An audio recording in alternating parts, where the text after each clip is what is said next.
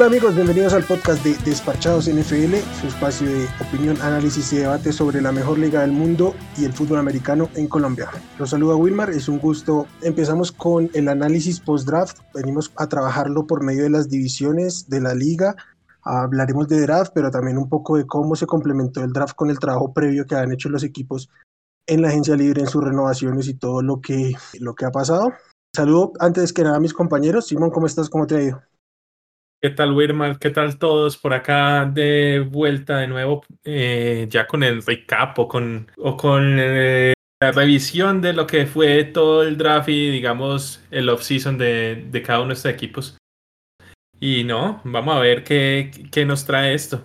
Y contento por acá porque tenemos un excelente invitado el día de hoy. Así es, así es. Y Aldo, ¿cómo estás?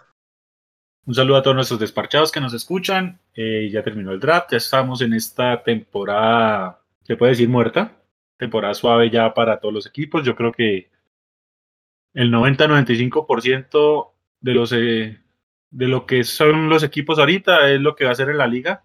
De pronto una que otra adición o sustracción, pero bueno, se viene un buen análisis. Y bueno, presentemos a nuestro invitado el día de hoy. Efectivamente, la idea es que tengamos unos invitados para estos capítulos de recap y el primero que nos dio el gusto de acompañarnos es Antonio Ramos. Es miembro del equipo de, Panthers en español, comentarista del equipo en, la, en la emisora radio de los partidos y eso. Antonio, ¿cómo estás? Un saludo, muchas gracias por acompañarnos, qué gusto tenerte en este espacio. Hola, ¿cómo están? Gracias a todos por, por la invitación. Eh, por ahí, Wilmar, nos tenemos varios eh, días conociendo y ya meses en, Twitter platicando ahí con el buen Mauricio Gutiérrez, con varias personas en la comunidad de NFL en, Twitter y un gusto de verdad poder estar acá con ustedes para recapitular lo que han sido eh, pues el off-season de la división donde está el campeón, ¿no? La NFC South. Vamos a hablar de estos cuatro equipos que que por ahí nos dieron un dolor de cabeza a los Panthers en algunos partidos, pero bueno, e, es parte del proceso que cada uno de estas franquicias lleva para, para construir el roster. Eh, creo que hablando en términos del draft, en esta división hay dos equipos que me gustó mucho lo que hicieron, otros dos no tanto, pero bueno, vamos a desmenuzar todos los, los pormenores que hicieron para reforzarse y algunas bajas que estos cuatro equipos tuvieron, pero nuevamente gracias a, a ustedes por la invitación y bueno, a platicar de NFL, ¿no? Que es lo que nos gusta. Gracias, Toño. Una vez más aquí. Toño, tenemos aquí una mm, pseudo tradición. Ajá. Y es, para nosotros aquí en Colombia no ha sido tan fácil seguir el fútbol americano, al menos no hace unos, ¿qué te gusta? 10, 8 años y para ahí para atrás, porque pues nuestro mercado es mucho más pequeño, la NFL no, está no estaba tan interesada en su momento en llegar aquí a Sudamérica. Si llegábamos a tener algún servicio de cable que consiguiera un canal en, en México, así fuimos llegando, pero entonces siempre nos gusta poner en, como en perspectiva primero cómo llegamos a, apasionarnos por la NFL, a nuestro equipo. Entonces, si quieres contarnos un poquito cómo es tu historia con el deporte, mm, cómo te aficionaste de, las, de los Panthers, que tampoco es que eh, pues sea un equipo como de los más populares, ¿no? Sí, y en México y en Latinoamérica tampoco. Creo que poco a poco fue ganando auge en, en 2015. Eh, con toda la euforia de Cam Newton, Luke Kuechly, Ron Rivera. En 2003 también cuando el equipo llega al primer Super Bowl empezamos a ver un poco de aficionados ya de la, de la vieja guardia acá en Latinoamérica de los Panthers. Y bueno, yo realmente, yo no jugué fútbol americano, yo, yo siempre jugué fútbol, jugué básquetbol aquí en, en escuelas, en la universidad, pero el fútbol americano a mí me, me encantó. Mi familia y yo teníamos un amigo norteamericano que vivía aquí en, la ciudad donde yo vivo, en México. Y pues era tradición irlo a ver cuando era Dirección de Gracias y comida, ¿no? Y, todas sus, tradiciones.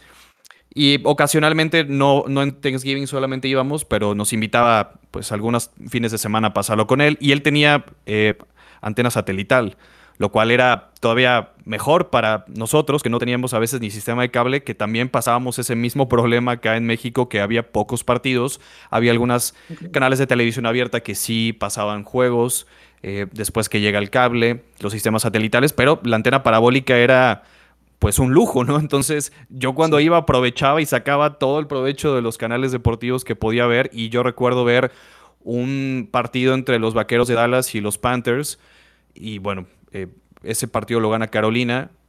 cuando le aboyan la corona al campeón, que era reciente campeón los, dos Dallas Cowboys, y en Charlotte Panteras le gana. Entonces, ver a Steve Smith, ver a Julius Peppers, a mí fue que me, me atrapó.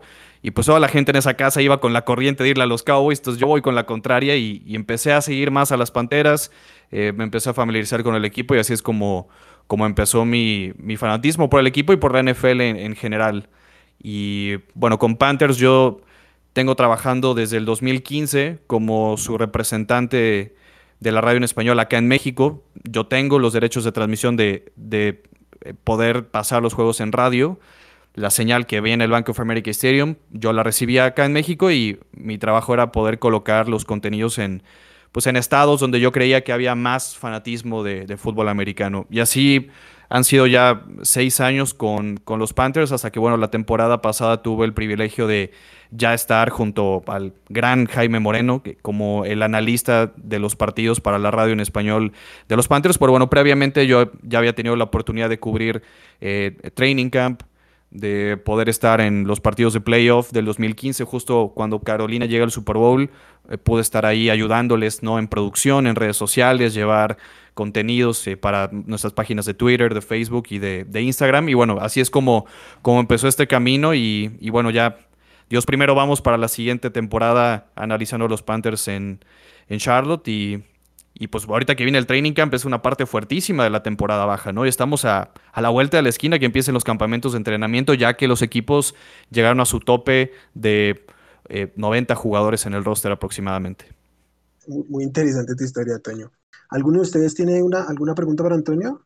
Yo sí quiero hacer una pregunta, eh, porque de alguna forma él ejemplifica lo que muchos de nosotros como fanáticos soñamos, ¿no? Y es involucrarse con ese equipo el que te gusta, del que eres fanático. O sea, yo creo que de acá de los tres habituales del podcast siempre hemos querido de alguna forma involucrarnos con nuestras respectivas franquicias y Antonio lo ha logrado. Entonces quería preguntarle cómo es esa sensación de decir, estoy trabajando con el equipo que me gusta. No, yo creo que debe ser más un hobby que un empleo. No, es, es una responsabilidad muy grande porque tienes que separar al aficionado, no del, del profesional también, porque yo me sigo molestando, yo me sigo enojando con las cosas que hacen mal, eh, pero no lo puedes decir al aire, ¿no? Te tienes que cuidar. Eh, evidentemente, dentro de eh, lo profesionales que somos, también hay un rival que le merecemos muchísimo respeto, ¿no? Aunque nosotros nos debemos a Panthers, pero bueno, es realmente un privilegio, es, es un honor para mí poder estar representando a a nuestra gente de habla hispana que sigue a los Panthers y a la NFL en general. Eh, también yo les mentiría que les dijera que es un sueño cumplido, porque la verdad es que no, te pasa ni por la cabeza, ¿no? Soñarlo es, la verdad, para mí eh, una bendición y bueno, eh, seguir trabajando por y para la gente que nos escucha, que Jaime Moreno fue el pionero de la radio en español de los Panthers. Él ya tiene 12 años narrando a las Panteras de Carolina en, en español.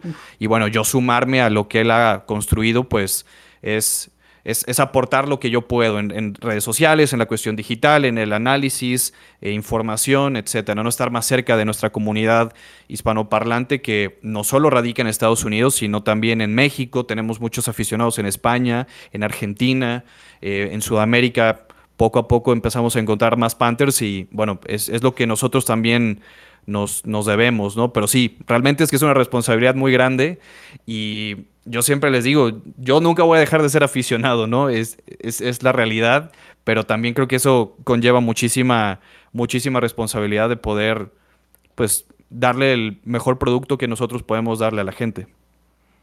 Bueno, y eh, no sé, creo que ya entonces pasamos un poco al análisis. Venga. Vamos a irnos con la fácil y vamos a empezar. Seguimos contigo, contigo Antonio. Empecemos con los con los Panthers. ¿Qué hicieron los Panthers en el draft? En, día 1 y 2 empezaron en la primera ronda en la selección 8 con JC Horn. En ronda 2, selección 59 Terrence Marshall, el receptor del SU. En tercera ronda, la selección 73, eh, Brady Christensen, el left tackle de BYU. Y, el, y en el 83 de esa misma ronda, el tight end Tommy Tremble de Notre Dame.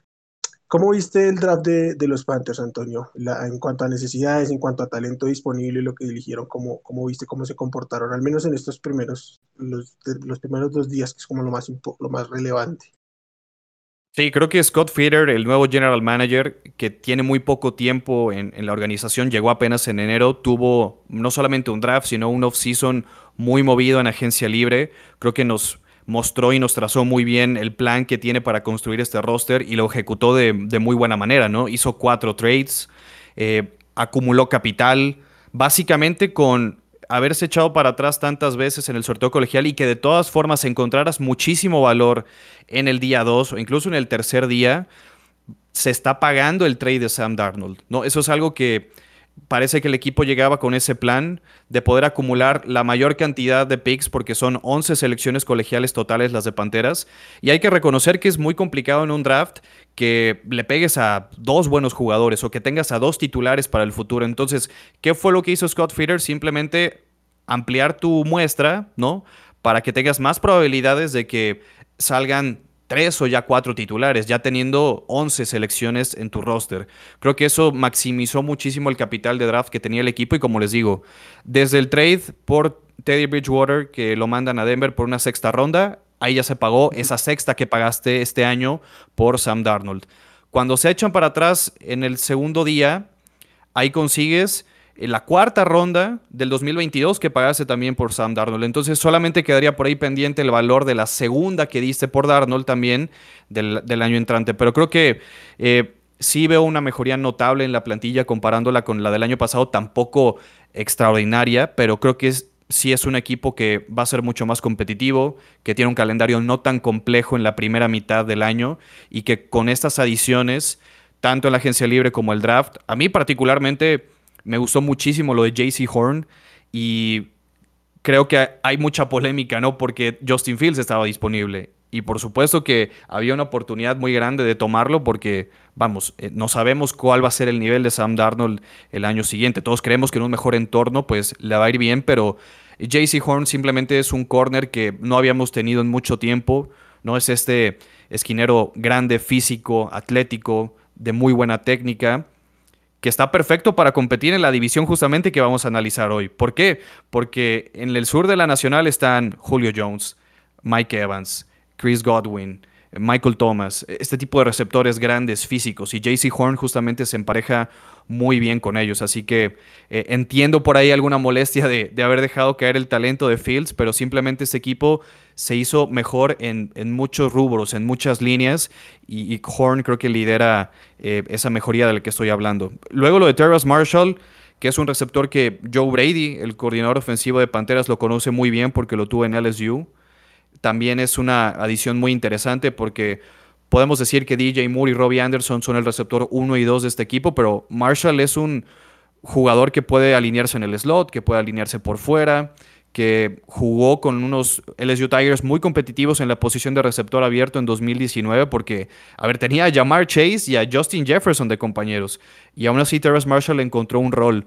Creo que le van a sacar mucho jugo a este equipo eh, en la posición que lo quiere utilizar Joe Brady y bueno, hablar de para mí el valor enorme que encontraron en la quinta ronda en el tackle defensivo de Iowa, Davion Nixon, es una apuesta también muy interesante.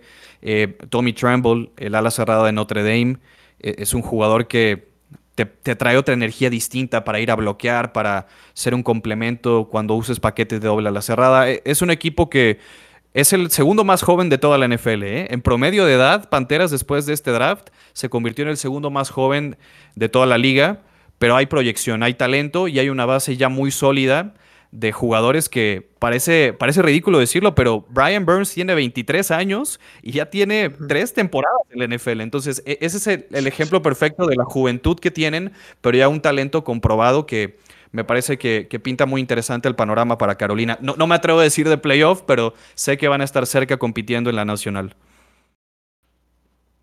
Va, Aldo, tú como rival divisional, ¿cómo ves estos emparejamientos que bien decía Toño? La, secundaria que le dieron ahí un empujón tanto en draft como lo habían hecho en, agencia libre, por aquí llegó este EUY. Entonces, ¿cómo, ¿cómo, lo ves tú ahí? A ver, yo creo que en la división eh, los Panthers son el equipo que, digamos, comparado a la temporada pasada, mejoraron más. Yo siento que el enfoque de Carolina fue muy interesante, en el sentido que fue una agencia libre más de mirar buen precio, buen valor y buen talento. O sea, no, no buscaron romper el banco, pero supieron, supieron dar una presencia incluso desde la perspectiva del veterano, que muchas veces faltan los equipos, y más en este equipo que, como lo mencionaba Antonio, es joven, es muy joven. Eh, a mí me parece que, que Carolina es un proyecto que bien, yo personalmente todavía tengo mucha incertidumbre por ver exactamente quién es Matt Rule como coach, porque es que un primer año es muy poco para determinar quién es, ¿cierto? Pero él, sabe manejar estos jóvenes, pues venía haciéndolo en Baylor en, a nivel de college, entonces hay, hay cierta intriga por ver qué es este equipo. Ahorita lo mencionaba y a mí me queda es como esa incertidumbre en la posición de quarterback eh, digamos, también le pasaba lo mismo que cuando yo le decía a Wilmar con sus broncos, Carolina tuvo allá a Justin Fields, lo pudieron haber tomado. Entonces, me da a pensar de que el proyecto de Sam Darnold es algo serio. Y yo creo que de pronto Antonio nos puede aportar un poquito más en ese rubro, porque, hombre, Justin Fields era una tentación muy grande. Bueno, como lo comentábamos, creo que eh, el staff de cocheo y tanto Scott Feeder al momento de tomar a JC Horn le dio un espaldarazo al proyecto de, Sam Darnold para poder construir el proyecto alrededor de él. Y sí, creo que eh, estará por ahí siempre la polémica de que si Justin Fields lo hubieran tomado y si el proyecto de Darnold no termina por avanzar, ¿qué hubiera pasado? ¿no? Pero al final creo que están poniendo todas las canicas del lado de, Sam Darnold y bueno, no está asegurado que vaya a levantar su carrera en Carolina, que entendemos que hay un mejor entorno, que hay un mejor staff de coaching, que hay mejores playmakers, pero eh, tenemos que esperar a ya verlo en los OTAs que están por empezar, ya verlo próximamente en Training Camp, cómo se va a ir ajustando el sistema ofensivo de Joe Brady. Pero bueno, cuando al otro día del jueves por la noche de la primera ronda vimos que Carolina hizo oficial el quinto año de contrato para Sam Darnold. Ahí nos dimos cuenta lo comprometidos que estaban ya con, con este proyecto a futuro. Simón, ¿tú cómo viste el, draft de los Panthers? A mí me gustó, a mí el, draft me gustó en general, digamos, en, términos generales no tengo problema con el tema del talento que consiguieron, ¿cierto? Me gustaron varias de sus selecciones, en eh, me, me, pareció me parece que Horn para mí, como sabes, era mi, era mi corner favorito de, este año. Y Terras Marshall al final de la segunda ronda me pareció también un excelente, excelente pick. También lo de Tony Tremble, yo la verdad lo quería para mis Chargers. Eh, y creo que nos lo quitaron un par de picks antes y nos tocó ir como por la desesperada por un tight end que la verdad no me gustó tanto. Yo quería era Tommy Tremble, pero, pero también me gustó bastante. Pero sí hay algo que me preocupa, que un poco de, los Panthers y es la, línea ofensiva, que siento que a pesar de que tomaron a, Brady Christensen, creo que va a ser el punto más débil de, de, los Panthers este año, porque lo que es Pat Elfline, sobre todo los guardias, me parece que van, van a estar, pues, no sé ni siquiera quién va a ser el, guardia derecho. Y el guardia izquierdo con, con Alfline no, no me genera demasiada confianza. Entonces yo creo que esa es la parte que, creo que pudieron hacer un mejor trabajo tal vez ahorita con eh, tanto en agencia libre como con el draft. Eh, pero de, todos modos, al fin de cuentas yo creo que lo que va a definir en mayor medida acá es si el proyecto fue exitoso o no va a ser el, comportamiento de Darnold allá en, en Panthers. Si, si Darnold sale bien, con seguridad se va a calificar como un excelente off-season esta temporada. Sí, más allá de, del talento o el nivel que nos vaya a mostrar Sam Darnold, pues el equipo también nos demostró que tiene un plan de terminar de construir otras piezas en, en, el roster, ¿no? Yo entiendo y estoy completamente de acuerdo que la línea ofensiva todavía es una cuestionante importante. Para empezar, ¿quién va a ser el tackle izquierdo, no? Porque nosotros creemos que va a ser Brady Christensen, pero de aquí a que se adapte él a la velocidad del NFL, quizás opten por tener a, Trent Scott o a Cameron Irving como el, tackle izquierdo titular del equipo en lo que se adapta. Eh, el guardia derecho será John Miller, que no te presenta muchísimas garantías tampoco. El mejor liniero ofensivo es Taylor Moton, que llegó este, vía draft en el 2017, pero que le pusieron ya la etiqueta de jugador franquicia esta temporada. Una de las consignas más grandes el año que viene para Scott Fitter es darle una extensión multianual. Hay que pagarle lo que Taylor Moulton pida, porque es, es, un tractor, es un tipo que tanto funciona para el ataque terrestre como para la protección de pase. Es el mejor liniero ofensivo que tenemos y lo tienen que amarrar a una extensión multianual.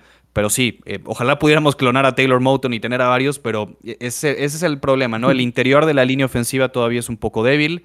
Pero para mí, el mejor refuerzo que tienen las Panteras se llama Christian McCaffrey, ¿no? Y creo que lo damos por sentado que está en el equipo, pero se, perdió toda la temporada pasada, solamente jugó tres partidos por múltiples lesiones, primero un esguince, luego regresa contra Kansas City y se lesiona el hombro. Ese récord de Panteras de 5-10, no quiero decir que es un poco... Eh, misterioso o que merece más victorias, porque los equipos tienen el récord que merecen y, no hay más, ¿no? Tú pierdes los partidos que mereces perder y ganas los que mereces ganar. Pero Carolina, si vemos los partidos, dio muy buena cara, ¿no? Eh, pierde, por dos contra Kansas City en casa del actual campeón en ese entonces. Pierden por uno en casa de Minnesota, pierden por tres en casa de los Saints. Eh, es un equipo que todavía era muy joven e inexperto y que no sabía ganar en los últimos dos o tres minutos de los partidos cuando tenían el marcador a una posesión o de empatar o de ganarlo. Carolina el año pasado se fue con dos ganados y nueve perdidos en partidos de una posesión. Entonces, eso te habla mucho de la curva de aprendizaje que ese equipo ya tiene que ir acortando para saber ganar partidos. Y yo les puedo asegurar que si en esos juegos pones a Christian McCaffrey, el récord de 5-10 pasa a ser sin problemas a 8 y 8 y estás peleando playoff con los Chicago Bears el año anterior. Eh, no podemos hablar del hubiera, pero insisto, el mejor refuerzo que va a tener Carolina eh, se llama Christian McCaffrey y, esperemos que esté de vuelta completamente sano, porque este equipo es completamente diferente con él. ¿Se creen dependientes de McCaffrey? No, no, no tan dependientes de McCaffrey, pero sí es el tipo que hace la diferencia. El año pasado eh, Mike, Davis tuvo una temporada muy interesante. Rompió mil yardas desde la línea de scrimmage. Se lesiona McCaffrey y él toma el rol. Y vimos que la ofensiva funciona sin McCaffrey, pero no funciona de la manera en como debería funcionar con Christian. ¿Por qué? Porque en zona roja lo extrañamos muchísimo. El porcentaje de anotaciones en, dentro de la yarda 20 cayó dramáticamente. En terceras oportunidades era el jugador que aislabas que lo ponías en el slot contra un linebacker y olvídate, pues, cómo lo marcas con el juego de pies y la separación que tiene como receptor slot. No veo una McCaffrey dependencia, pero potencia tu equipo y, te suma muchos más puntos. Estás jugando con el camión completo, no con una llanta ponchadita. Entonces, es, es lo, que, es lo que te presenta McCaffrey. A mí y era una de mis preocupaciones, ¿eh? que tuviéramos una McCaffrey dependencia después de su lesión. DJ Moore superó las mil yardas. Robbie Anderson superó las mil yardas. Curtis Samuel, mil yardas desde la línea de scrimmage, porque también tuvo acarreos y, recepciones. Ahora se fue a, a, Washington. Pero a mí justamente no me preocupó el funcionamiento sin McCaffrey porque Mike Davis lo hizo muy bien. Creo que el sistema de Joe Brady es muy bueno. El tema, por supuesto, que seguirá siendo la, la línea ofensiva y cuánta protección pueda dar. Pero sí, eh, creo, estoy convencido que con McCaffrey el récord de 5-10 hubiera sido mínimo con dos o tres victorias más el año anterior, pero esperemos que esa proyección ya se venga para el 2021. Sí, mira que yo cuando estaba haciendo el análisis fantasy de los novatos, mm, pues a tener ahí a Marshall, tienen como 200 targets disponibles en, en, Carolina, 100 de esos targets son de Christian McCaffrey.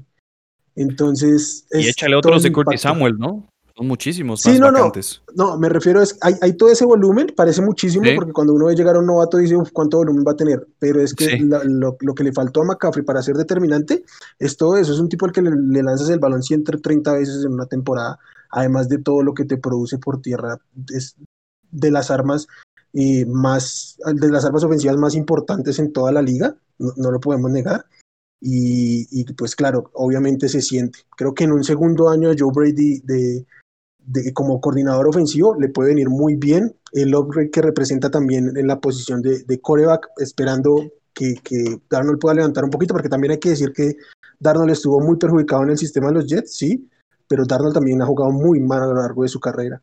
Tenemos como esta ilusión de que todo lo que sale de, de las garras de Adam Gates va a mejorar, pero también hay que decir que él ha sido una gran decepción para lo que pintaba como prospecto y ya con tres años, ya con tres años en la liga, pues no, no se ha visto bien. También creo que lo, que dices, un segundo año, sobre todo esta defensiva tan joven, recordemos el año pasado que le metieron ese draft completo a la defensiva, pues un segundo año de Rick Brown, de Jeremy Chin, la llegada de Hassan Riddick en, en, agencia libre, creo que le puede venir bastante bien a esta, a esta joven defensiva que pues, Muy buena. claramente viene en una, en una reconstrucción, que eso también le significa victorias al equipo, o pues derrotas en dado caso. Entonces sí creo que, como decía Aldo, de, de la, de la división, parece que el, el, que más da un paso adelante, no, no con esto decir que es, es el mejor de esto, el que más avanza en esta, en, esta, en esta temporada baja, parece que son los Panthers. Que también, siendo muy sinceros y haciendo una, una retrospección de lo que es el roster, tampoco era muy difícil no mejorar la plantilla del año pasado ahorita. Pero bueno, creo que Scott Feeder a mí me sorprendió el trabajo que hizo, ya lo comentaban al principio del podcast. Eh, invirtió poco pero inteligente, contratos de uno o dos años sin involucrar mucho dinero de este año ni mucho menos del 2022. Para 2022, Carolina, cuidado porque va a tener 70 millones de dólares disponible. Va a ser muy agresivo el año que viene, pero tienes que darle la extensión de contrato a Mouton y a DJ Moore. Por, por, mencionar algunos, ¿no? Creo que la llegada de Hassan Reddick es un gran complemento a Brian Burns. Brian Burns, para mí, tuvo que haber estado en el Pro Bowl. Es el jugador que más pass rush pressure puso encima, el, más el porcentaje más grande junto con TJ Watt de presión al mariscal de campo, pero solo tuvo ocho capturas y media. Yo estoy convencido que la llegada de JC Horn a Carolina, el mayor beneficiado va a ser Brian Burns. ¿Por qué? Porque JC Horn le va a comprar tiempo. Brian no tuvo 15 capturas el año pasado solo porque los mariscales de campo se deshacían rapidísimo del balón. ¿Por qué fue eso? Porque no teníamos un corner que pudiera marcar por mucho tiempo a los receptores titulares de los equipos rivales. Por eso es que creo que el mayor beneficiado va a ser Brian, porque JC Horn le va a comprar tiempo. Esos dos segunditos que le faltaban a Brian Burns para hacer una captura, alguien como JC Horn que juega muy bien en cobertura personal, creo que se los puede brindar y vamos a ver una temporada para mí de Pro Bowl de, de Brian Burns el año que viene. La capacidad atlética, la velocidad, los ángulos que toma, los movimientos, la combinación que tiene para quitarse a sus bloqueadores, a mí es espectacular. Y creo que él es la pieza angular de esta defensiva junto con Jeremy Chin, ahora con JC Horn. Creo que ya tenemos en tres dimensiones, ¿no? Línea defensiva, en la posición de linebackers, porque Jeremy Chin es un tipo box safety linebacker híbrido y, y JC Horn en la esquina, Derrick Brown en el medio de la línea defensiva. Esas cuatro piezas creo que son donde tiene que construir el equipo. Y son piezas jóvenes que ya han demostrado que son competitivos y hay que darle tiempo que madure este proyecto. ¿no? Yo, viendo el calendario, sí creo que Panteras puede estar por ahí arañando quizás un puesto de playoff, pero con verlos madurar, con verlos saber ganar partidos, con lo que yo pienso va a ser un equipo mucho más competitivo del año pasado, eh, creo que vamos a estar dando por ahí guerra en, en el sur de la Nacional, que para mí es de las quizás es la tercera división más difícil de toda la liga hoy en día. Sí, va a estar, va a estar bueno. Yo me, considero hiper fan de, de, Brian Burns. Creo que es uno de estos jugadores de los que se habla menos. Eres de, los míos. sí, No se habla tanto de él como se debería. Yo sé, lo entiendo. ¿Sabes por qué? Porque es, es, un, es un mercado pequeño, Carolina. No lo podemos negar. Charlotte es una ciudad que ha crecido mucho en otros entornos, pero deportivamente pues solamente con lo magnético que era Cam Newton nos volteaban a ver y nos daban tres prime time por año, ¿no? Pero, pero ahorita es complejo. Yo, yo entiendo esa parte, pero sí, Brian Burns es uno de los mejores pass rushers de la NFL, que fue para mí un robo en, el draft en donde lo escogieron porque salió del top 15 y, llegó a las manos de Panteras y se ha convertido para mí en el, el defensivo más peligroso de nuestro equipo, que vaya que nos hacía mucha falta después de las salidas de Julius Peppers, etcétera. Sí, sí, sí. Yo lo sufrí tremendamente el año pasado. Hizo triza de esos tackles. partido? los pobres tackles que teníamos. Contra los Chargers. oh, sí, el de los Chargers. y ya lo recordé que fue el partido que debuta Justin Herbert, si no mal recuerdo, ¿no? ¿Fue el problema de la inyección a Tyro Taylor? No, fue el siguiente. Fue el siguiente, ¿verdad? Sí, es cierto. Debutó en el partido anterior. Fue el segundo partido. Es correcto. Sí, sí. Me acuerdo de ese partido que tuvo dos fumbles a Justin Herbert, ¿no? Si, no mal recuerdo también. Bueno, pasemos, pasemos al, siguiente equipo que viene siendo quien terminó colero en la división, los Atlanta Falcons. Los Falcons empezaron el draft en la selección 4 con Kyle Pitts, este tight end de Florida, que yo digo que es, una arma ofensiva porque por la variedad que tiene, las distintas posiciones que, que se ubica. En segunda ronda eh, consiguieron a Richie Grant, el safety de UCF, y en tercera, en tercera ronda a Jalen Mayfield de Michigan, este liniero eh, ofensivo, que parece que va a jugar de, guard. Y Simón, ¿cómo, ¿cómo, viste tú el, el draft de, los Falcons? ¿Qué opinas tú de, este? Bueno, a ver, el, el, draft de los Falcons era interesante porque están justamente en la posición en la que podían tomar un, un quarterback para, poder, para reemplazar a, a Matt Ryan o inclusive podían cambiar la selección, ¿cierto? Yo me imagino que hubo equipos, bueno, tal vez, eh, llamándolo, llamándolos para, para subir a esa posición. Y ellos decidieron no, quedarse ahí. E-, ellos reportaron que sí los llamaron, pero a nadie les llegó al precio. Claro, me imagino que estaban vendiendo bastante caro, pues justamente por, por la posición, porque me imagino que ellos no querían bajar demasiado y perder pues a un jugador como Kyle Pitts, eh, cierto, si no era una compensación suficiente. Entonces, bueno, considero que ahí se llevaron al mejor jugador no quarterback del draft. El Kyle Pitts es un arma increíble. Yo creo que Matt Ryan va a tener las, sin duda las mejores armas, al menos por el tema aéreo de, de la NFL. Tiene dos excelentes receptores más, más Kyle Pitts. Eso pues va, a tener de todo para, para dónde pasar. Creo que la línea ofensiva que tienen también es suficientemente buena. No me convenció, a, pesar pues, de que llevaron a Mike Davis justo de Carolina, no, sé, no, me termina de convencer tanto el tema del juego terrestre. Pero, pero bueno, yo creo que le dan, le dan como un aire extra a, a Matt Ryan para, para seguir allá en, en Atlanta con todo. En, general, el, draft fuera de Kyle Pitts me gustó la, segunda selección, la de Richie Grant. Para mí eh, era uno de los safeties favoritos que tenía. Ah, pero fuera de esos dos, digamos que mm, no me gustó tanto el resto de selecciones, ¿cierto? Son como selecciones normalitas.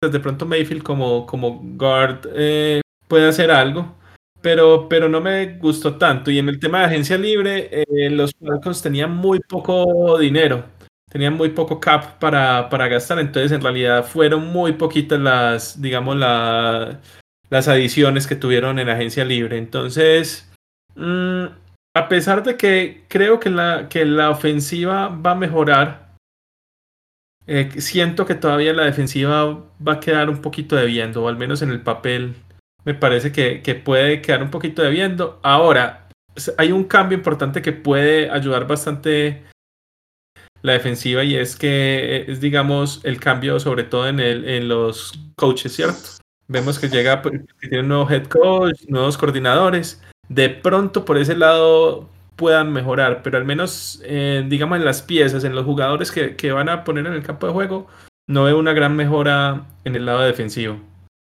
Para mí Atlanta tiene un problema que no supieron, no sé, no sé si está planeado, yo no lo creo. Yo entiendo que Alex Mack no se iba a ser más joven, pero seguía siendo un muy buen centro.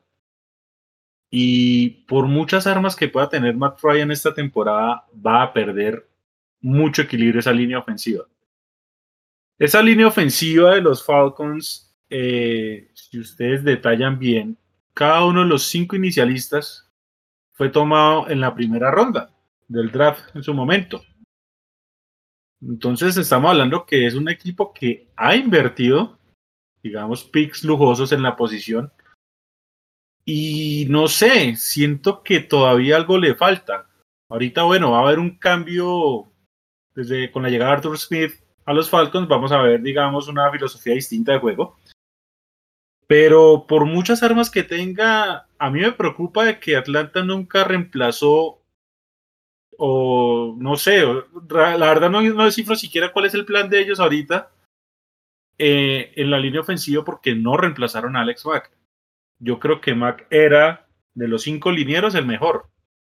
Listo, es veterano y ya no estaba eh, en el nivel top de su carrera, pero seguía siendo muy funcional. Entonces, para mí esa es la parte de pronto más grave de Atlanta porque yo que gano con tener armas si no voy a proteger a un mariscal que por sí ya es veterano y pues está propenso a uno o dos tackles de que algo malo pueda pasar. Eh, con respecto a la defensiva, Yo, yo lo tengo que decir así, no le creo mucho a la defensiva, no soy de los que veo ese talento que, muchos quieren ver, no sé, me parece que, que es un poco más de nombre sobre juego. Me parece que los Falcons eh, les falta mucho en la defensiva y debieron haber hecho un poquito más ahí, más sabiendo que, que pues va a enfrentar de todas formas dos ofensivas muy fuertes en la división, porque pues más allá de que los Saints se haya ido sabemos que Sean Payton algo se va a inventar y siempre nos va a garantizar un espectáculo ofensivo. Y pues obviamente los Bucks ahorita, de la mano de Brady y compañía, pues va a ser muy difícil de lidiar. Entonces, no sé, creo que dieron haber hecho un poquito más en la defensiva los Falcons. Toño, ¿y tú cómo viste el draft de, de los Falcons? No, de inicio yo coincido con Aldo. Me parece que la defensiva de, de, los Falcons puede ser la más flojita de la división. Pass rush nulo, ¿no? Creo que Grady Jarrett, el tackle defensivo, que es el, el pass rusher por dentro, pero es tackle defensivo, no es ala defensiva es quizás el, jugador de mayor peso. Dion Jones creo que ha caído un poquito su nivel.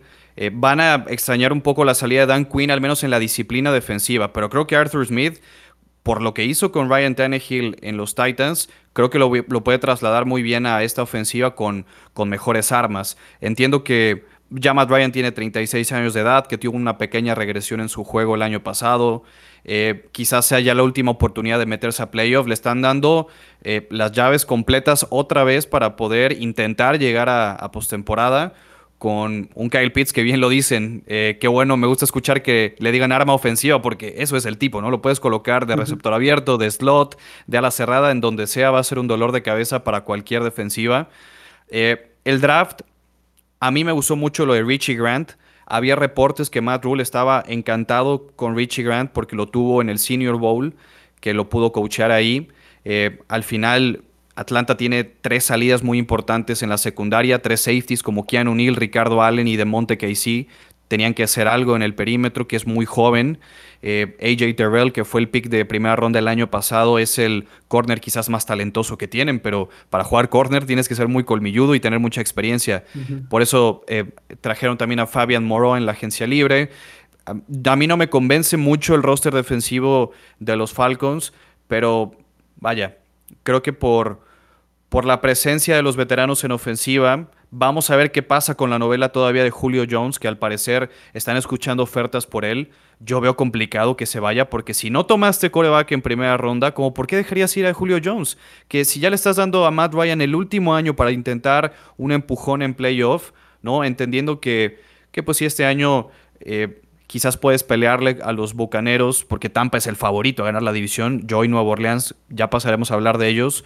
Eh, lo veo como el, el Nuevo Orleans quizás más mermado en los últimos años, y no lo digo solo por Drew Brees, pero creo que es la última llamada para esta camada de jugadores en, en Atlanta, pero viene un nuevo régimen, ¿no?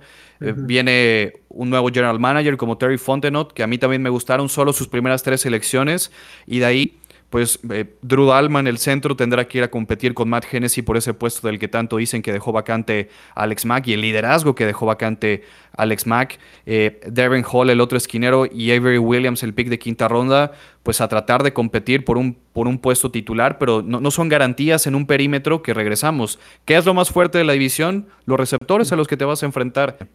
Sobre todo porque como estás ahí, ¿no? Una defensiva que no te pare constantemente a estos tipos de rivales divisionales que también tienen ofensivas muy poderosas, especialmente los Bucks, incluso lo que, lo que puedan ser los, los Saints con, con la salida de Brice, lo que sea, pues a, a mí me, me, parece conflictivo. Yo sé que tú también sigues un poco a Clemson, Antonio. A mí me parece sumamente complicado que J. Terrell sea tu mejor hombre en la secundaria y es que por, por nombre es, él, ¿no? Porque no, no creo que alguien me diga, es que Kendall Sheffield es mejor corner, pues no, no lo creo, ¿no? Entonces, e, ese también es un problema. Así que... Eh, y, es, un buen, es, un buen, es un buen corner, ¿no? es bueno, sí, tiene que seguir madurando. Pero, no, claro. pero creo que en este momento está pero para no puede ser, tu mejor corner. Sí, está, está para ser un buen 2, pero si cuando tenga que enfrentar eh, receptores del calibre que hay en la, en la, en la división, claramente se va a ver se va a ver complicado. Y es que finalmente tú ves el roster en la defensiva y fuera de Grady Jarrett, no tienen un, nombre que te salte. Eh, sí, te rascas la cabeza, ¿no? Dion Jones, quizás capitán, ¿no? Este, bueno, trajeron a Barquivius Mingo, pero es el sexto equipo de Barquivius Mingo en seis años. Ese, Barquivius Mingo es un pick de primera ronda por ahí que ha flotado en muchos equipos. El tema que yo tengo con Atlanta, que el año pasado quedó 4-12, eh, es un equipo que para mí no era malo, simplemente no sabía jugar bien, no sabía manejar las ventajas, que tampoco es descubrirle lo negro, ¿no? Lo vimos muchas veces. Eh, necesitaban un cambio de aires. Creo que el pobre Arthur Smith, eh, perdón, eh, el, el, dueño, perdón, de, los Falcons. ah, Arthur Blank. Arthur Blank, sí, él lo veías padecer muchos partidos al señor y creo que ya era momento de refrescar un poco el vestidor. Creo que estaba agotado un poco ya el equipo. Eh, y también en defensa de Dan Quinn, a mí me parece que nunca Thomas Dimitrov le dio a los jugadores indicados en defensiva para establecer esa filosofía que tenía en Seattle, que era tener muy buenos corners, ¿no? Y, bueno, al final ya es una nueva gestión y creo que eh, va, vamos a ver un equipo que puede estar por ahí deambulando en el limbo si es que no terminan por eh, este último empujón consagrarlo a playoff porque yo también, como ya lo decían, no, veo mucho el rumbo todavía. Terry Fontenot me parece un buen general manager que tiene mucho recorrido en la liga y lo, está demostrando ahora como gerente general del equipo, pero eh, cuidado porque quizás Atlanta podemos ver un bajón de calidad dramático en los próximos años si no hacen algo urgentemente, ¿no? Sí, sí, sí. A mí me encantan para fantasy. Está genial. Ah, sí. sí, sí, sí. Totalmente. Calvin Ridley, Olvídate. Sí, no, y, creo que, que Arthur Smith les puede venir bien a la ofensiva. Pero en el otro lado tenemos, tenemos problemas. Coincido. pasamos al, siguiente equipo, que son los New Orleans Saints. Iniciaron el, draft en la selección 28 con el defensive end de Houston, Peyton Turner. En la segunda ronda se llevaron al linebacker de Ohio State, Pete Werner. Y en la tercera al cornerback Paulson Adivo de Stanford. Eh, Toño, ¿qué opinas de, estas, de, este, de estas elecciones de los Saints? Eh, siéndote sinceros, creo que es la selección de primera ronda más loca que, vi este año, ¿no? Eh, me pareció un reach un poco grande lo de Peyton Turner. Yo no lo tenía considerado ni de los mejores 5 o 10 pass rushers de esa camada. Algo habrán visto en él, eh, pero es una selección muy parecida a la que hizo Nueva Orleans hace un par de años en la misma posición por un jugador que no teníamos valorizado en primera ronda, que es Marcus Davenport, que no ha terminado por explotar en esa línea defensiva de, los Saints, que pensaban que iba a ser el que tomara la batuta de Cameron Jordan, que sigue alargando mucho su vida productiva, pero que no va a ser eterno Cameron Jordan. Eh, Pete Werner creo que es un linebacker que carece de algunas facultades atléticas. Eh, de los dos linebackers de Ohio State, a mí me gustaba más Baron Browning, no, no, no sé ustedes qué opinen. Y Paulson Adivo, en tercera ronda, sí me parece una buena adquisición. Es un corner igual de brazos largos, que te puede jugar en pressman cover, que eh, es muy inteligente, sabe colocarse muy bien. También puede jugar en defensiva en zona. Y del otro lado de Marshall Larimore hacía falta ayuda. Entonces, esas primeras tres selecciones, la que más me gustó fue la de Paul Sonadivo, la de Peyton Turner. Yo le sigo tratando de encontrar la cuadratura del círculo y no la encuentro y nunca la voy a encontrar. Pero bueno, tenemos que darle el beneficio de la duda y ver a este chico jugar. Pero siento que de los cuatro equipos de la división, Nueva Orleans fue el que peor off-season en general tuvo por las bajas en la agencia libre, por el poco dinero que tenía en el tope salarial. Ya sabemos que Mickey Loomis, el general manager, hace magia con el salary cap, no sé de dónde saca eh, los resquicios en, el, en las reglas para poder ajustar y dar bonus, ¿no? Y poder reconstruir salarios. Eh, las llegadas son contadas, ¿no? Creo que Tano Pasañón, el pass rusher que estaba en Kansas City, probablemente sea el, el mejor, pero bueno, este equipo perdió veteranos muy importantes, ¿no? Como les digo, yo no quiero hacer solo esto sobre Drew Brees, pero se fue Janoris Jenkins, se fue Emmanuel Sanders, que tampoco digamos que contribuyó muchísimo. Se fueron dos linebackers que daban mucha profundidad, como Kiko Alonso y Alex Anzaloni. Eh, y sus dos tackles defensivos titulares, Malcolm Brown canjeado a Jacksonville y Sheldon Rankin se fue en agencia libre. Yo me atrevo a decir que, como ya les adelantaba, este es el roster más flojito que yo he visto de los Saints en muchos años. Y eso que Nueva Orleans es eh, campeón divisional por cuatro temporadas consecutivas. ¿no? Tampa Bay no fue campeón divisional y así le dio para ser campeón del Super Bowl. La división pasaba por el domo de, de, Luisiana. Si tenías que, si querías ser campeón, había que ir a Nueva Orleans a ganarle a los Saints.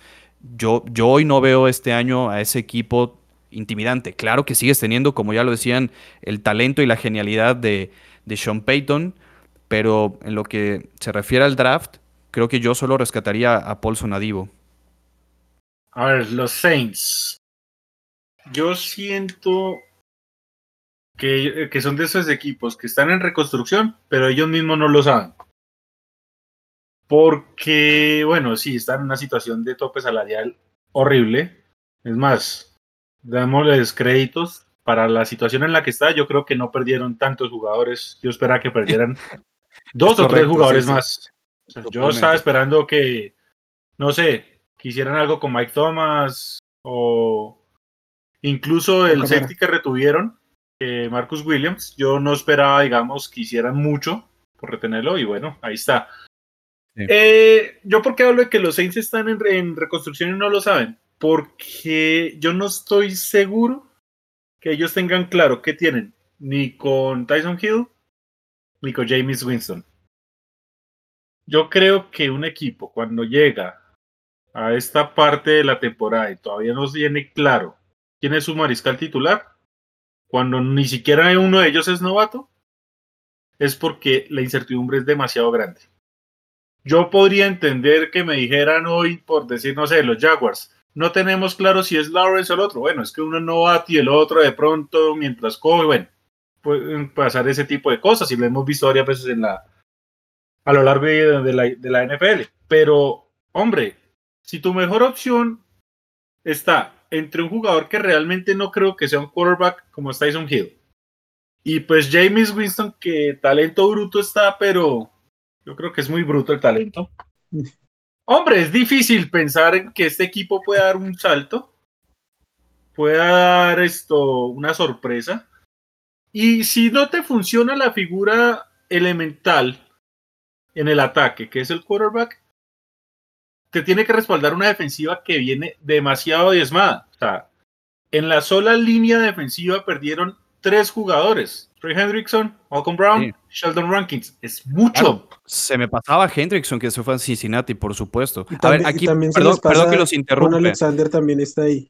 Claro, perdón, que los interrumpa. Yo les pregunto, ¿a ustedes qué coreback prefieren en su equipo? ¿A James Winston o a Sam Darnold? No es por quedar bien, me pueden contestar lo que me pueden decir Winston y no hay problema, ¿eh? Pero eh, esa es, la comparativa y a la disyuntiva que yo quiero entrar, ¿no? Empezamos a ver que Matt Ryan tiene 36, 37 años. Bueno, Brady no podemos hablar porque es el mejor mariscal de campo de todos los tiempos, aunque tenga 43 años, va a seguir funcionando. Drew Brees se retiró. Creo que Carolina en ese aspecto está un paso adelante quizás de sus rivales divisionales en cuanto a proyección a futuro de quién es tu coreback. Ya si demuestra el talento o no, yo sinceramente no estoy tan a disgusto con James Winston. Creo que, a ver, no es un mariscal de campo que él solo te va a definir un partido. Eh, pero, a ver, ¿por qué se vio bien Teddy Bridgewater en Nueva Orleans y por qué Carolina firmó a Teddy por 60 millones de dólares? Por el sistema de Sean Payton, ¿no? Por la gran línea ofensiva que tienen los Santos de Nueva Orleans.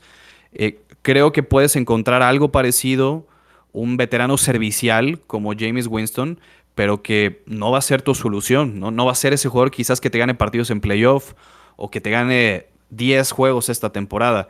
E, esa parte yo también la sigo dudando y creo que bien podría hacer yo aquí campaña de que Carolina quede segundo lugar de la división, si es que Nueva Orleans entra en un bache también sin Drew Brees y, Atlanta no encuentra tampoco la bujía con lo último que quede de, Matt Ryan, ¿no?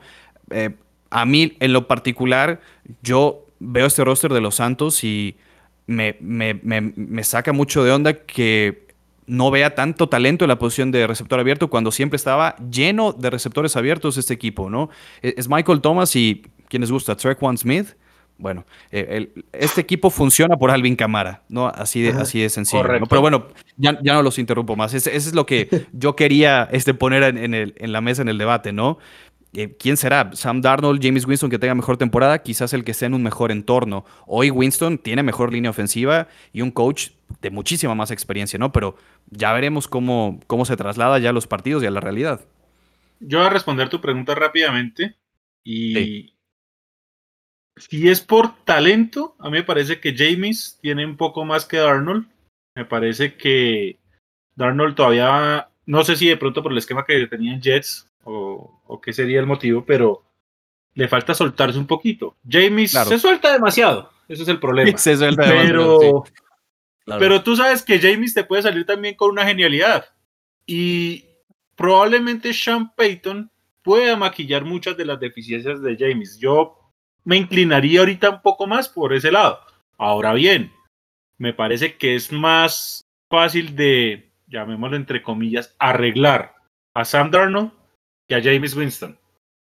Entonces, es un 60-40 a favor de James, pero más que todo inclinado a la genialidad probada que es Sean Payton. Totalmente. Él, puede maquillar lo que puede llegar a ser Carolina. O sea, puede maquillar muchas cosas de los problemitas de Winston, ¿no? El sistema de Payton, probablemente. Exactamente. O sea, no estoy diciendo y no le estoy quitando absolutamente nada al coaching staff de los Panthers, pero a ver, yo creo que Sean Payton. Comparar a cualquier staff con, con, Payton, claro, sí. Sí, entonces yo lo veo por ahí. Sí. A, mí es que me molesta profundamente que, que, James Winston no se haya hecho titular el año pasado, con, cuando se lesionó Drew Brees. es que era el momento justo para probar qué tenías, ¿no? Exacto. Era, ideal. ¿qué, qué, tan mal te tienes que ver para que Tyson Hill te quite el puesto? O sea, eso, eso me, me, preocupa, me preocupa. Y, todavía. sí, eh, o sea, e, es, es, la hora que no sabemos si, si, James Winston es el titular. Entonces, creo que por ese lado eh, ahí, puede haber preocupación de qué, tan, qué tanto está dando para, para verlo así, ¿no? Sí, por eso les comentaba. Bueno... Creo que es una, una, incógnita muy parecida, ¿no? ¿Qué me va a dar Sam Darnold y qué me va a dar James Winston? Por eso ponía ¿no? el, el, tema sobre la mesa, porque al final son situaciones quizás un poco parecidas de dos corebacks en condiciones y herramientas y talento diferente, pero que todavía nos tienen que comprobar que pueden ser titulares en la liga a largo plazo. Sí, sí, sí. Así es. Mega. ¿Qué tan bueno es, es Winston lanzando slants? Ah, bueno, sí, yo, yo también, ¿no?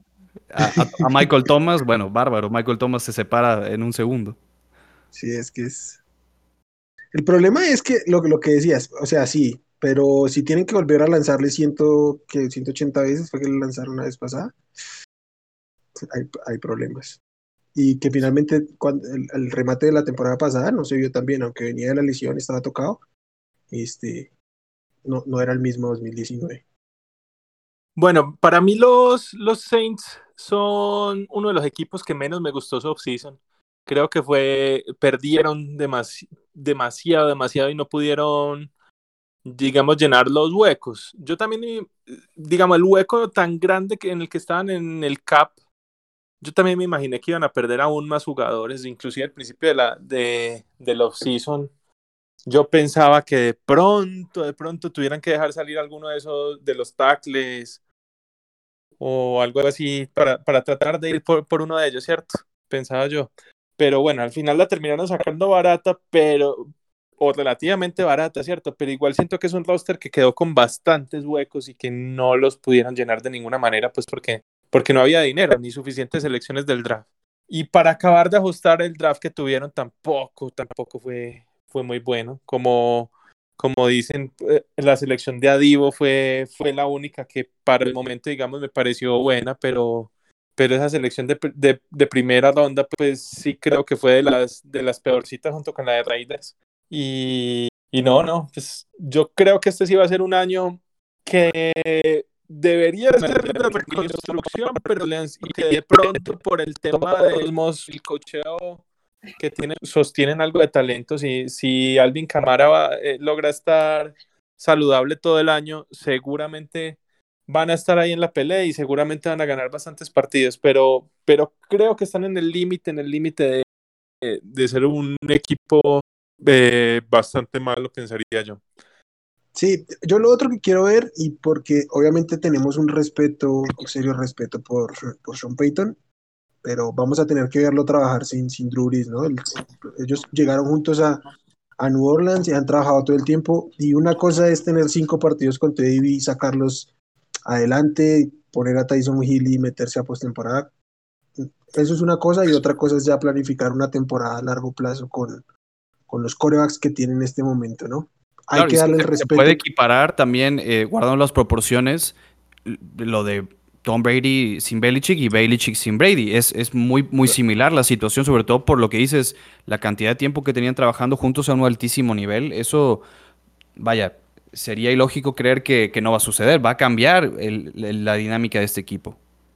Claro, y es que si bien venimos de no los mejores años de Breeze, su, brazo estaba muy disminuido, el tema de lecturas, el, el, tema de ajustes, eh, pues obviamente es algo que va a perder y que se tiene que sentir. Y, de puntería. sí, y, de puntería, sí, pero, pero digamos en términos de, la ejecución, más, allá de, la precisión y lo que sea, la ejecución de la ofensiva también pasa mucho por el talento eh, mental y el talento eh, como tal de, juego de Drew Brees. Y pues que, el, que él con su brazo limitado tenía la oportunidad de sacar cierta cantidad de recepciones y ya de lo que fuera con estos, pues, nobody que tienen después de, de, Michael Thomas, ¿no?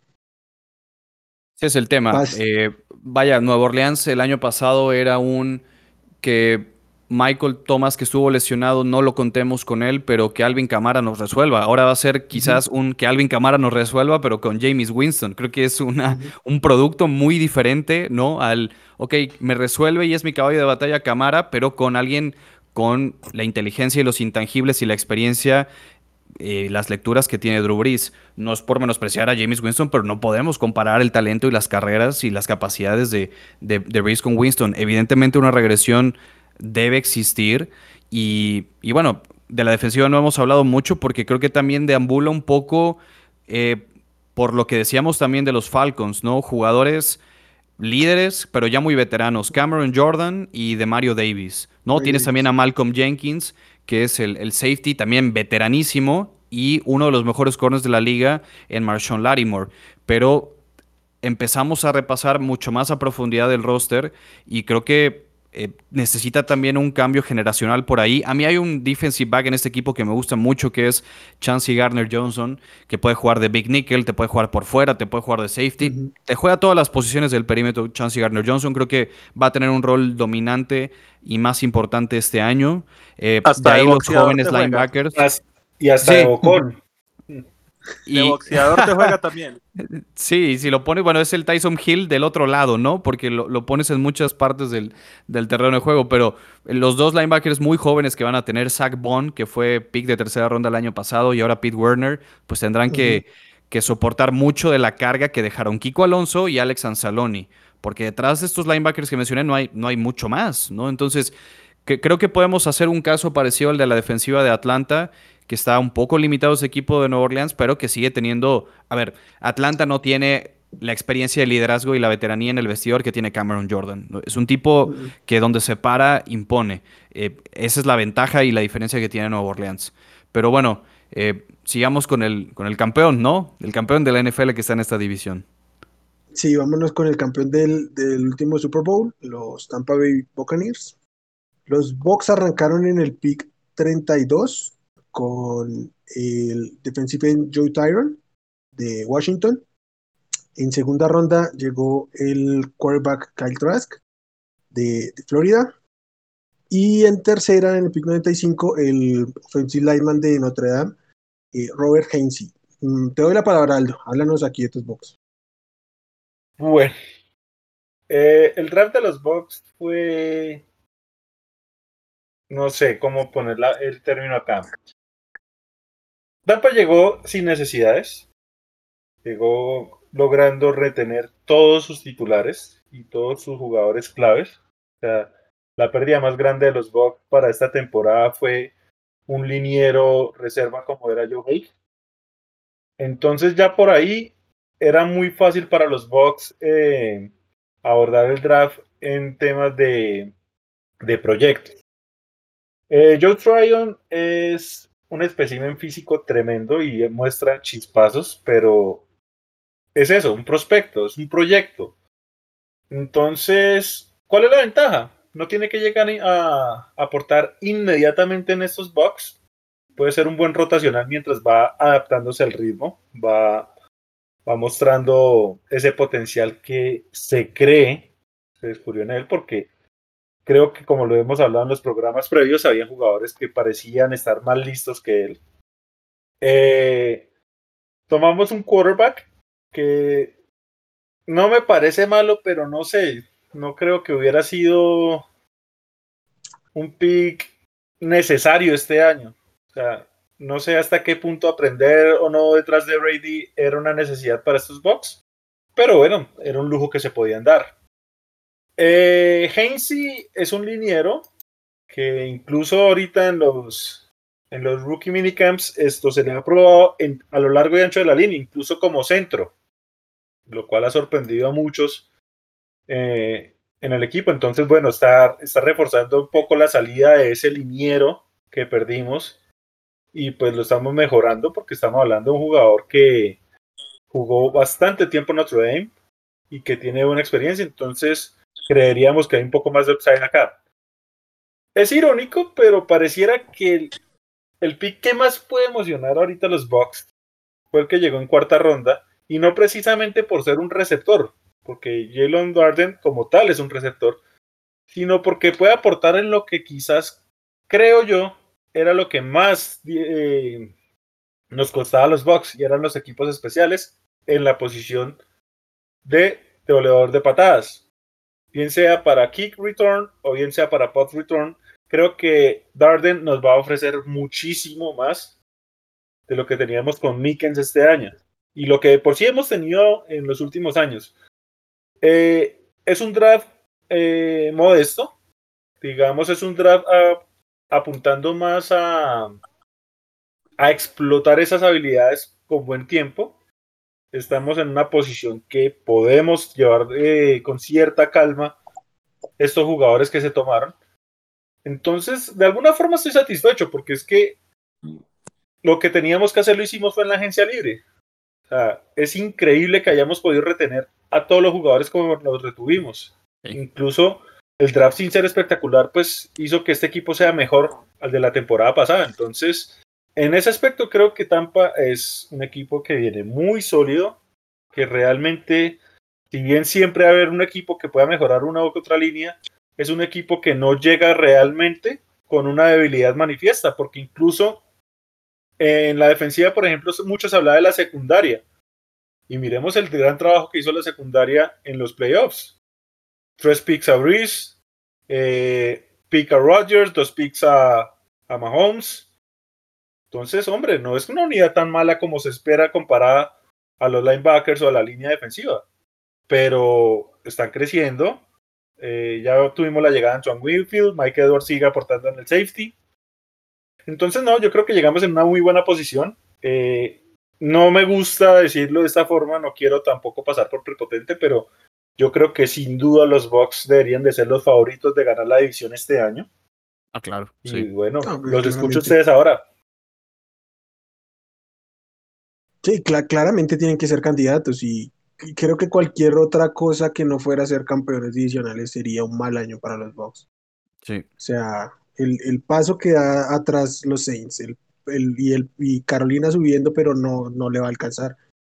A mí yo sí iba a decir que sí hay una entre, entre, ellos aún hay una brecha grande. Yo sí iba a decir que a mí no me gustó el draft de, de los de los de los Bucks. Yo creo que no entendí mucho la estrategia de cómo lo abordaron porque ¿cuántos años va a tener Tom Brady? ¿Dos años tal vez? Creo que le hubieran podido aportar jugadores de mayor impacto inmediato que, que pues sí, que si bien tienen un, roster increíble, pues el talento nunca sobra y traer jugadores que pudieran impactar de inmediato, aunque no fuera necesidad, creo que les habría caído bastante bien. Creo que en el pick 32 hay una vía eh, cornerbacks disponibles, algún safety por ahí que les podría haber funcionado, aunque no, es tan mala como, o sea, no es mala la, la, la, secundaria, eh, pero creo que podían fortalecerla. Y pues yo sí no voy a defender a mi equipo que tome acá el Trax. A mí no, yo ya se los había dicho, a mí no me gusta el Trax. Pero y... yo sí quiero aclarar una cosa acá, y es la siguiente. Si había una posición en la que quizás estábamos de alguna forma carentes de talento para la rotación, era en Edge Rushers, porque realmente es o Shaq Barrett o JPP. Ya después, como tercer jugador, viene Anthony Nelson, que fue cuarta o quinta ronda el año pasado. No fue precisamente espectacular, pero es un jugador sólido. Entonces, yo puedo entender, porque yo creo que fui claro en los programas anteriores, me gustaba más, por ejemplo, Oyulari de Georgia. Pero, pero digo, yo puedo llegar a entender. Entonces, yo con el pick de primera ronda, mm, no, no me voy a decir que me encantó, porque yo quería Oyulari, estando disponible, ¿cierto? O, por ejemplo, Trevor Morick, que terminó yendo a los Raiders. Mi conflicto fue con el pick de segunda ronda, pues porque yo no creo que Kyle Trask, más allá de que yo sí le tengo cierto, cierto gusto, no me parece la gran cosa, pero creo que se puede hacer algo con él. Fue un pick de lujo que, que desperdiciamos, y por lo mismo que tú dices, eh, Wilmar. Yo creo que Tampa pudo haber tomado ese pick de segunda ronda y transformarlo o en otro liniero, bien sea ofensivo o defensivo, o agregar jugadores a una secundaria que es joven y que tiene que rotarse un poquito más.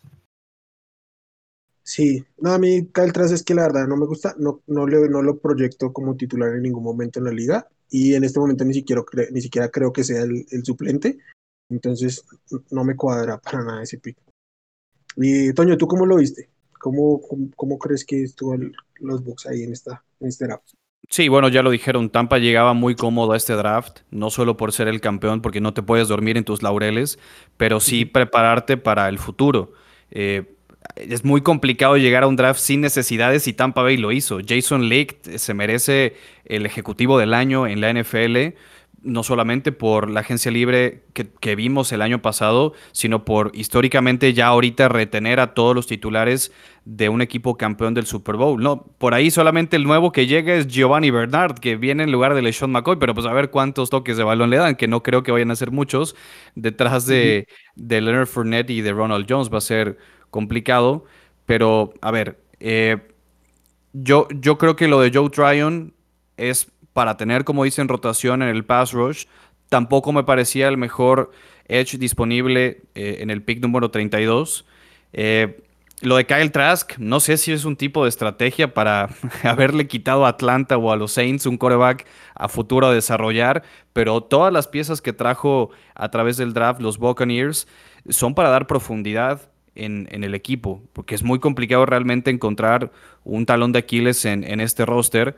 Yo sé que se puede empezar a hacer viejo este equipo, que eh, los jugadores que retuvieron, salvo que fue eh, Shaq Barrett, sí firmó por cuatro años. La Bonta David firmó por dos años de vuelta, que son de los peces gordos, de los líderes de, este equipo.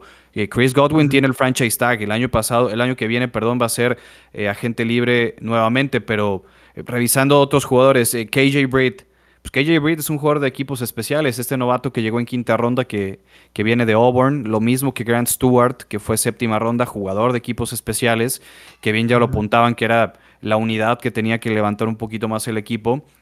Tampa yo creo que tiene todo para mínimo regresar al NFC Championship y ser campeón de la división. Eh, es, es a lo que tienen que apuntarle, pero todos sabemos que es complicado repetir y a veces ocupar la misma fórmula no, no funciona del todo. ¿Por qué? Los equipos ya te estudiaron, porque ahora eres un rival a vencer, ya están esperándote, eh, ya encuentran tendencias en tu juego. Ese es, ese es el único tema. A mí también me hubiera gustado que aportaran ya un jugador titular para este quizás último o penúltimo empujón de la carrera de Tom Brady, que sabemos que es tan insaciable que no se va a quedar conforme con los anillos que tiene. Entonces, eh, e, es un equipo que por supuesto que no solo es el favorito del sur de la Nacional, sino probablemente de toda la conferencia nacional. Retener a todos sus titulares es algo que me parece plausible que hizo Jason Lake, pero yo sí veo un conflicto en este equipo para 2022. Sí creo que las cosas van a ser distintas, no hay que adelantarnos, se tiene que jugar primero la temporada 2021, pero tú como general manager planeas a años futuros y años posteriores. ¿Para qué? Para tener jugadores como Joe Tryon que sí puedas desarrollar, pero eh, pues detrás de los Endamu Kong Su, vamos a ver si Vita Bea se puede mantener sano. Eh, William Goldstone tampoco es que sea un jugador eh, de, mucho recorrido, pero es un veterano también cumplidor en esa línea defensiva. Tienes a Devin White, que va a ser el mejor linebacker de la NFL por muchos años. Se va a pelear con Darius Leonard de Indianapolis ese eh, premio, pero a mí me encanta Devin White. Eh, si, hay una kriptonita para McCaffrey, se llama Devin White, o para cualquier jugador de la NFL, ¿no? Y, y para, a ver, de los quizás dos jugadores más peligrosos de la división, que son McCaffrey y Alvin Camara, no te preocupes que Devin White los puede borrar en cualquier día y los, borra dos veces al año. E, esa es la ventaja tan grande que tiene Todd Bowles en este sistema defensivo que me parece muy disciplinado que más allá del el gen ganador que vino a traer Tom Brady a este equipo, Tampa Bay fue campeón por su línea defensiva y, por sus linebackers. Eso no lo podemos juzgar. A mí me encantan los corners que tienen. Creo que Carlton Davis y Sean Murphy Bunting son esquineros muy atléticos, muy agresivos, que juegan con esta libertad porque es muy agresivo su frente defensivo. Es, por eso que Todd Bowles también merece todo el respeto y una de las piezas más importantes de este campeonato se llama Todd Bowles. Y bueno, eh, mantener ese núcleo defensivo todavía para esta temporada los cataloga como los mejores quizás otra vez de la nacional y lo que yo sí quiero ver es qué plan nos muestra Jason Licht para después del 2021. Creo que es algo que quizás todavía no preocupa, pero que te tienes que ir adelantando para que no te ocupes tanto en, en el 2022. Pero de entrada, yo sí veo Tampa como campeón divisional. Sí, creo que es el, es el rival a vencer en, en la conferencia, ¿no? ¿O cómo lo ves tú, Simón?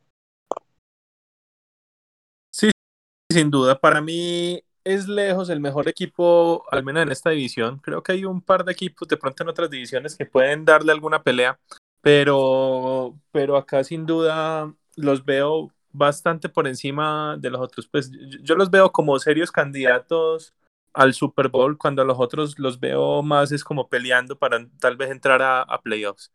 A mí el draft de, de, de Tampa, como dicen, tampoco me, me mató eh, creo que, a ver, también estoy de, acuerdo en que, en que este roster va, va a sufrir en unos años, después de que se vaya Brady, ¿cierto? Yo creo que, que el tema de, pues se van a volver muy caros, creo, la, la, mayoría de los agentes libres que vengan en los próximos años y va a ser imposible retenerlos.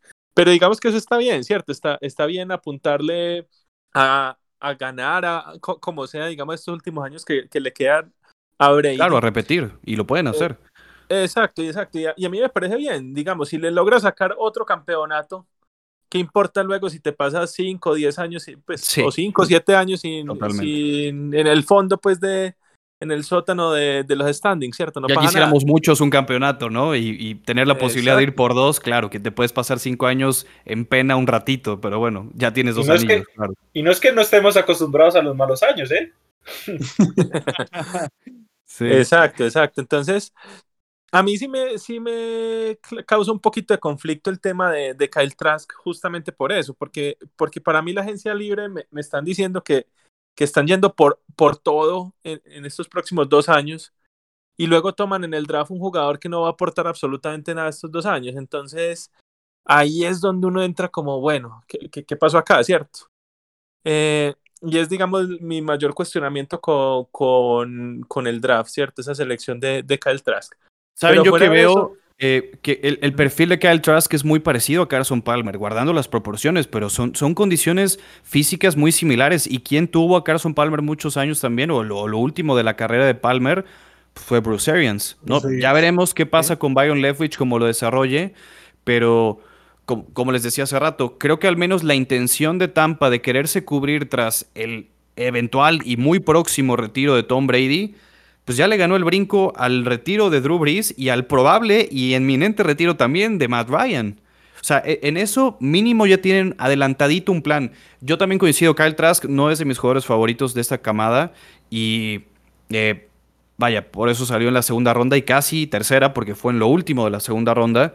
Entonces, ahí la apuesta y la proyección, pues tampoco hay mucho riesgo. Ya vendrá el momento de que Trask eh, tenga que cumplir y tenga que demostrar para 2023 probablemente de que está hecho, ¿no?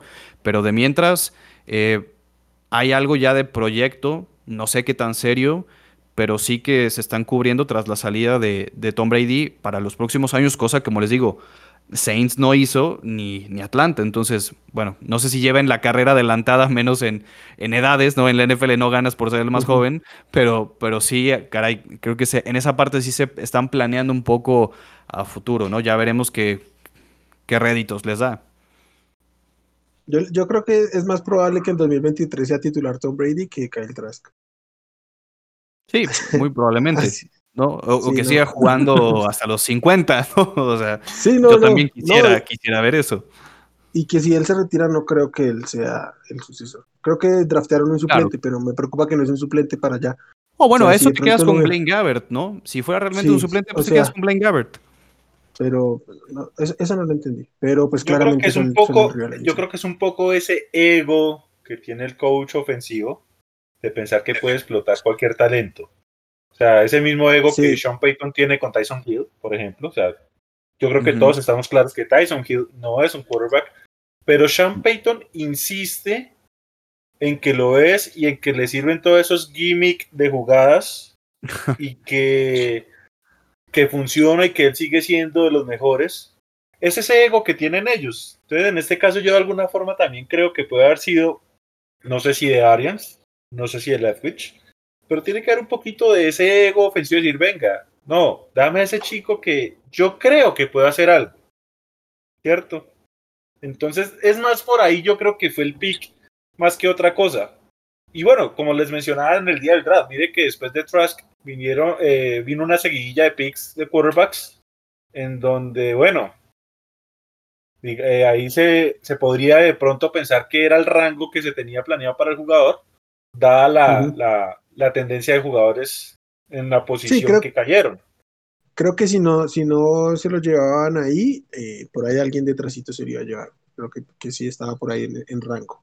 Sí, el tema dudoso de, del off-season para mí de, de, Tampa, sobre todo en el draft, dejando a un lado la gran labor que hizo Lake trayendo todos los titulares que eran agentes libres de vuelta a este equipo, pero de los jugadores nuevos que llegaron a este roster, no veo a nadie como titular o alguien en un rol dominante o importante. Claro que Joe Tryon sí va a ser en la rotación de pass rushers situacional en terceras oportunidades, un jugador que va a contribuir, pero el resto creo que va a estar desde un plano secundario, desde, desde dar un poquito más de profundidad, de jugar en equipos especiales, que no es menospreciar a los equipos especiales, ya dijeron lo de Jalen Dardon y de KJ Britt va a ser también una pieza importante en, en, equipos especiales, pero si estás en este empujón de todas las fichitas otra vez a mi misma fórmula del año pasado, pues ponle algo que le inyecte algo diferente y fuerte a este equipo para alcanzar y tener gas de poder llegar a otro Super Bowl, ¿no? Si esa es tu apuesta de los últimos dos años de Brady, toda la carne al asador, pues vamos a inyectar algo que, te pudo haber proyectado de otra manera. No, sé, eh, tampoco es que yo quiera cortar la carrera de Scotty Miller, que me parece un buen slot receiver, pero puedes haber traído en segunda ronda a otro receptor de, otras condiciones, ¿no? Eh, me, pongo a pensar. Este, yo creo que los secundarios están bastante bien. A mí me, encanta Antoine Winfield Jr., Jordan Whitehead es otro safety que está un poco menospreciado. Y bueno, ya hablé de los corners, pero eh, creo, creo que Tampa Bay era complicado mejorar también este roster, ¿no? viéndolo del lado de, Jason Lake, pero que claro que había talento en este equipo para o no sé, eh, yo a mí me hubiera gustado que apostaran más por quién va a ser el suplente que se fue AQ Shipley, ¿no? El, centro, que yo sé que Ryan Jensen está proyectado para ser el centro, pero si a alguno de ellos se le sacaba pronto el contrato, a mí Landon Dickerson o Creed Humphrey me gustaba mucho, ¿no? Ya pensar también a futuro de seguir armando tu línea ofensiva con un Tristan Wirfs que te va a durar, creo que toda la vida. Es un profesional que en su segundo año, caray, creo que eh, tendría que ir al Pro Bowl como tackle derecho. Es un jugador muy, muy sólido y lo demostró siendo apenas un novato. No sé, creo que sí pudo haber hecho algo Jason Lake para mejorar hoy este roster y dar ese último empujón, ¿no? Porque esto puede, puede ser una simulación de lo que hizo Green Bay el año pasado con Jordan Love, con AJ Dillon, no jugadores en roles secundarios que no le aportaron nada al equipo para regresar a donde llegó Green Bay, que fue el campeonato de conferencia que, que pierde con San Francisco hace dos temporadas. Entonces, creo que sí se pudo haber hecho algo por ok, ya aposté por este año otra vez toda la carne al asador, pues vamos a meterle más carbón ¿no? a este equipo para que prenda bien el asado.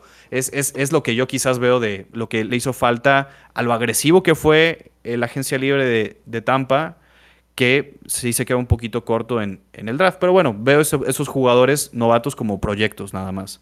Sí, como que abordaron la agencia libre y el draft con dos filosofías distintas. La agencia libre para ganar ya y en el draft con jugadores mm, más proyectos que cualquier otra cosa.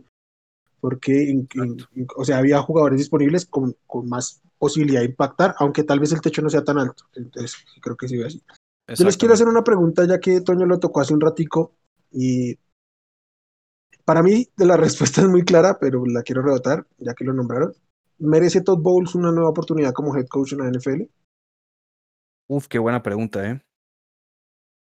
Eh con, la gerencia, con, la gerencia que lo respalde, sí, porque creo que también en, Arizona tuvo muchos problemas que, lo, que no lo respaldaron, me parece. Y los Jets igual, ¿no? Porque, a ver, fueron, fueron por ahí cosas que yo hubiera querido que Arizona le hubiera dado más, eh, no sé, confianza en la figura de Todd Bowles y darle el espaldarazo como head coach. Eh, igual en los Jets, ¿no? Creo que si yo soy Todd Bowles, antes de firmar con un equipo como head coach, yo vería quién es el general manager para ver si me conviene ir o no, porque si no, el, el mayor culpable otra vez va a ser él, el señalado, ¿no? Entonces, Creo que donde está hoy Todd Bowles está muy cómodo. No sé si él quiera volver a ser head coach y regresar a la presión de ser entrenador en jefe, de que tiene capacidades, las tiene de sobra, igual que Eric Bienemy, el coordinador ofensivo de Kansas City.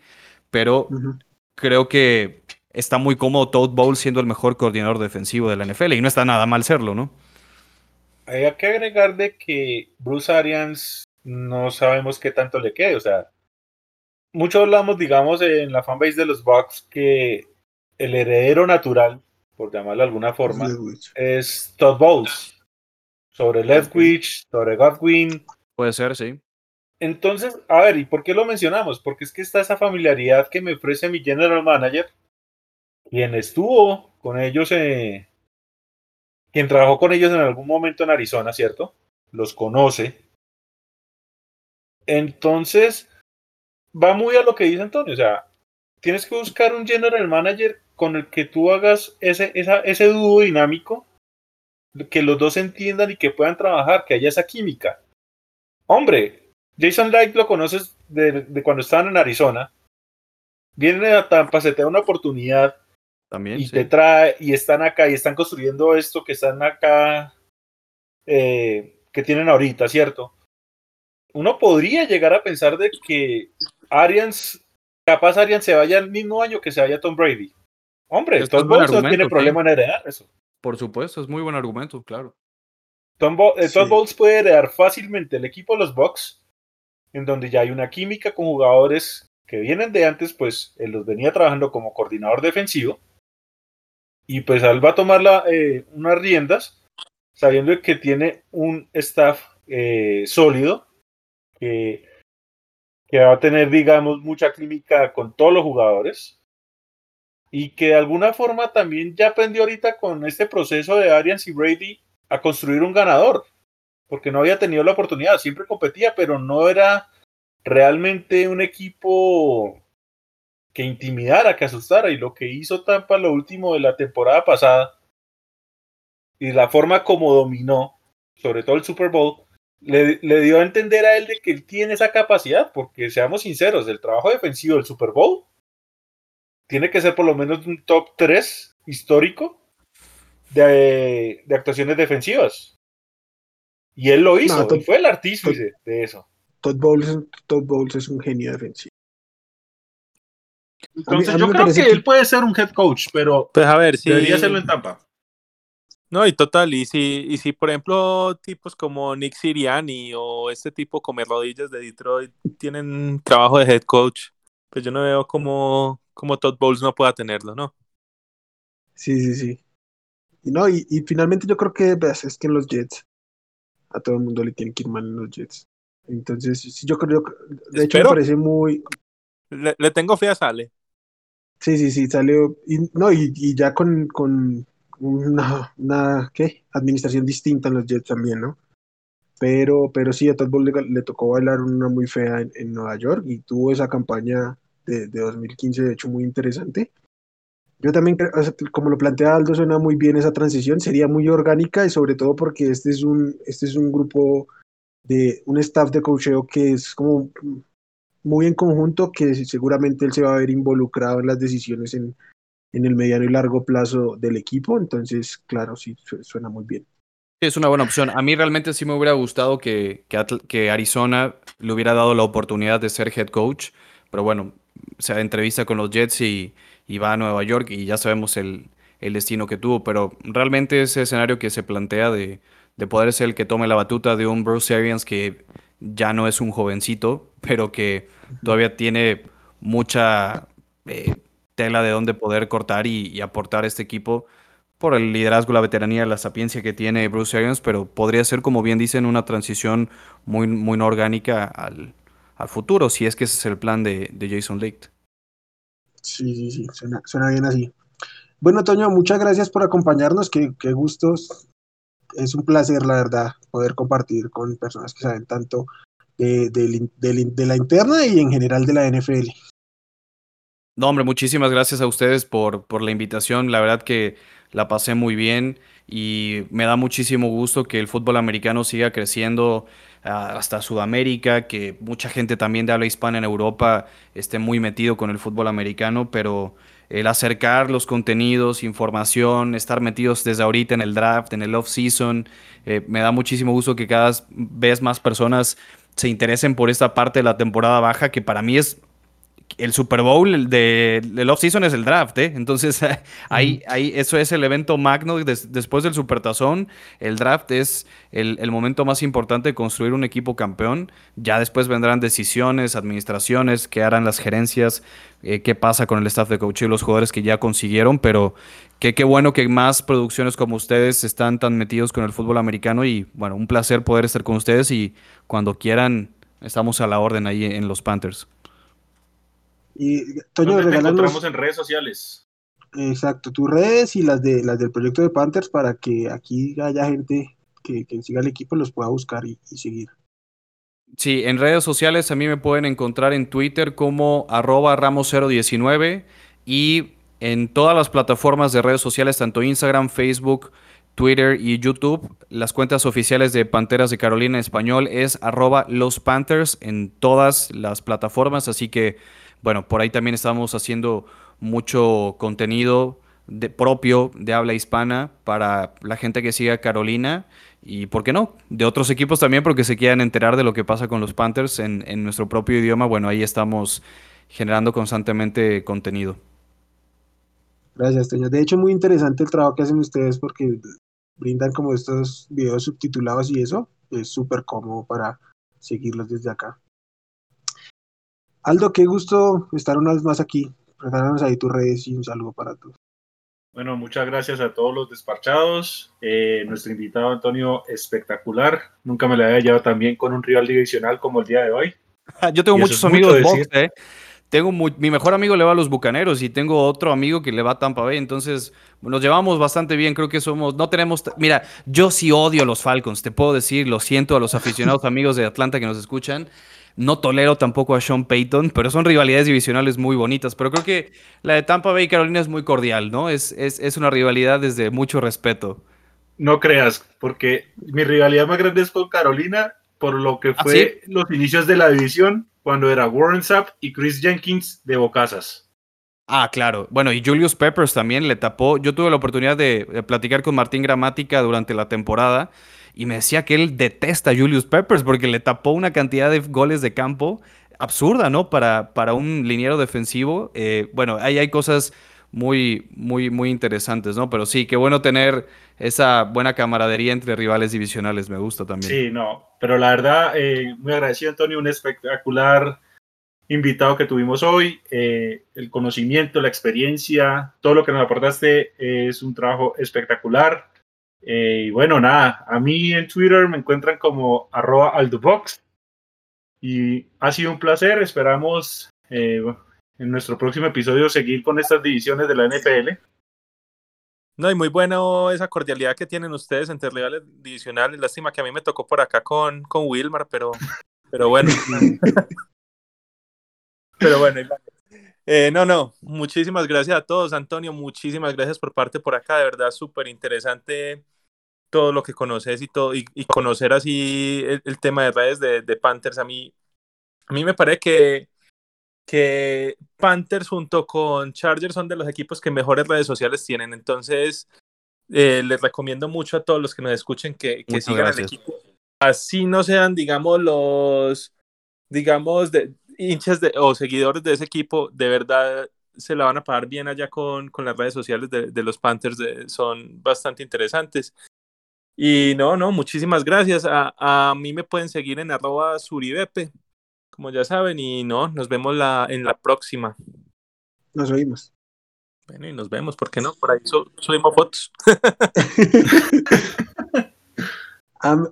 yo soy Wilmer, me encuentran en redes como arroba wchavico. Un gusto estar aquí con, con ustedes tres. Una vez más, Antonio, muchas gracias.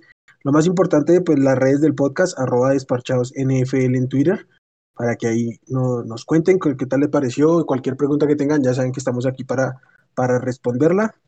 Un placer hablar de la NFL y, y más cuando se tiene tanto conocimiento alrededor. Entonces, pues nada amigos, un saludo, feliz Feliz tarde, día o noche según nos escuchen y adiós.